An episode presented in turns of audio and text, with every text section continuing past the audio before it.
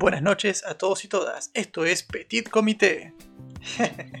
Hoy es miércoles con M de mecánica clásica, mecánica cuántica, muchas cosas con M que tienen que ver con la física, ¿no? Mecánica del sólido, mecánica de los fluidos. Eh, yendo al tema que nos compete, hoy tenemos un nuevo programa de ciencia de lo cotidiano.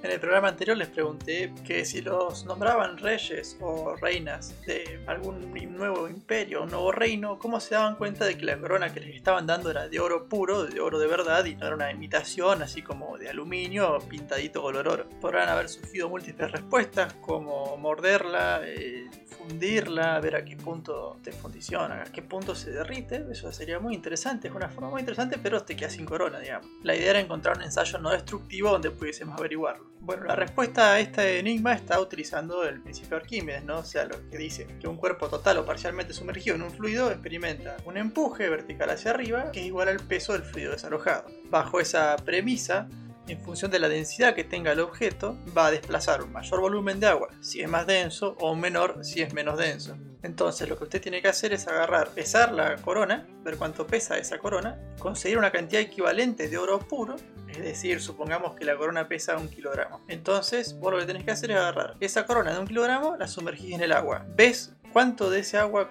cómo subió el nivel, cómo cambió el nivel del agua. Si ese cambio lo anotás, después agarras, buscas esa cantidad de oro que es un kilogramo también, la sumergís en el agua y te fijas cuánto se desplazó el nivel del agua. Comparás las mediciones y te fijas, bueno, si el nivel que desplazó es menor, quiere decir que fue construido con un metal más liviano. Por ejemplo, tal vez le hicieron de aluminio y la pintaron de color oro. Y bueno, de última, si se desplazó más agua, quiere decir que es un material más denso, lo cual es bastante complicado encontrar algo que sea más denso que el oro, pero bueno. O sea, que sea más denso y factible de usarlo para fabricar algo, porque podría ser de wolframio, por ejemplo, o podría ser de plutonio, pero realmente hacer una corona con esos materiales requerirá un gasto que tal vez sea más sencillo y más barato hacerlo con oro. En fin, ya cerramos la cuestión del programa anterior, ahora vamos a hablar de lo que es de este programa.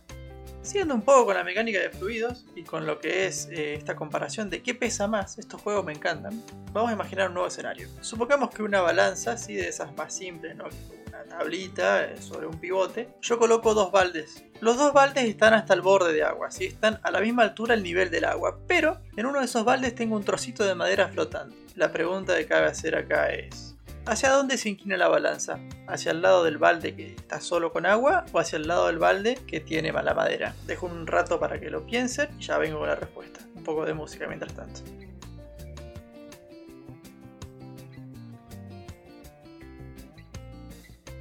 Bueno, esos fueron como 5 segundos de música que supongo que han sido suficientes. Y la respuesta es... Va a tener un redoble de tambores acá. Buenísimo, gracias.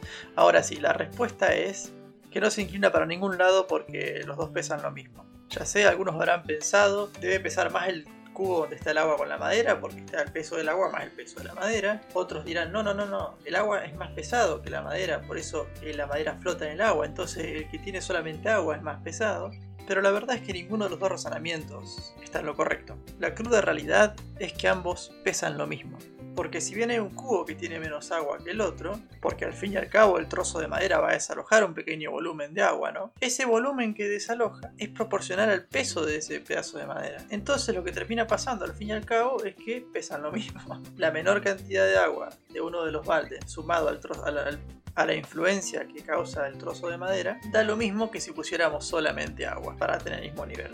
Chachana, esa no se la esperaban, ¿eh? Bueno, eso ha sido el programa de hoy. Realmente el principio de Arquímedes y la mecánica de flujo son bastante interesantes, ¿no? Vistas de esta forma. Vistas con integrales ya empiezan a ser un poco más aburridas y feas, pero bueno, creo que es una forma divertida de ver la mecánica de los fluidos. Bueno, como podrán ver, este, está adoptando una, una modalidad más de shot este programa, así más corto para ser más resumido y más entretenido. Pero bueno, les voy dejando igual ya la pregunta para el próximo programa siguiendo con esto de las mecánicas de los fluidos, supongamos que ahora yo agarro una balanza ¿sí? de platillos y pongo de un lado un vaso con agua o un recipiente con agua y al lado de ese mismo recipiente coloco una pesita, por ejemplo la de 500 gramos. Luego del otro lado de la balanza voy colocando diferentes pesas hasta conseguir que se equilibren de los dos lados, los dos platillos. Ahora bien, supongamos que después agarro esa pesita que puse al lado del vaso y la meto dentro del vaso. ¿Qué ocurre con la balanza? ¿Hay desplazamiento de los platos hacia algún lado o no? Así que bueno, les queda a ustedes eso para resolver. Así que bueno, eso ha sido todo por esta noche. Eh, nos vemos en el próximo programa, en el viernes con PD Virus. Chao.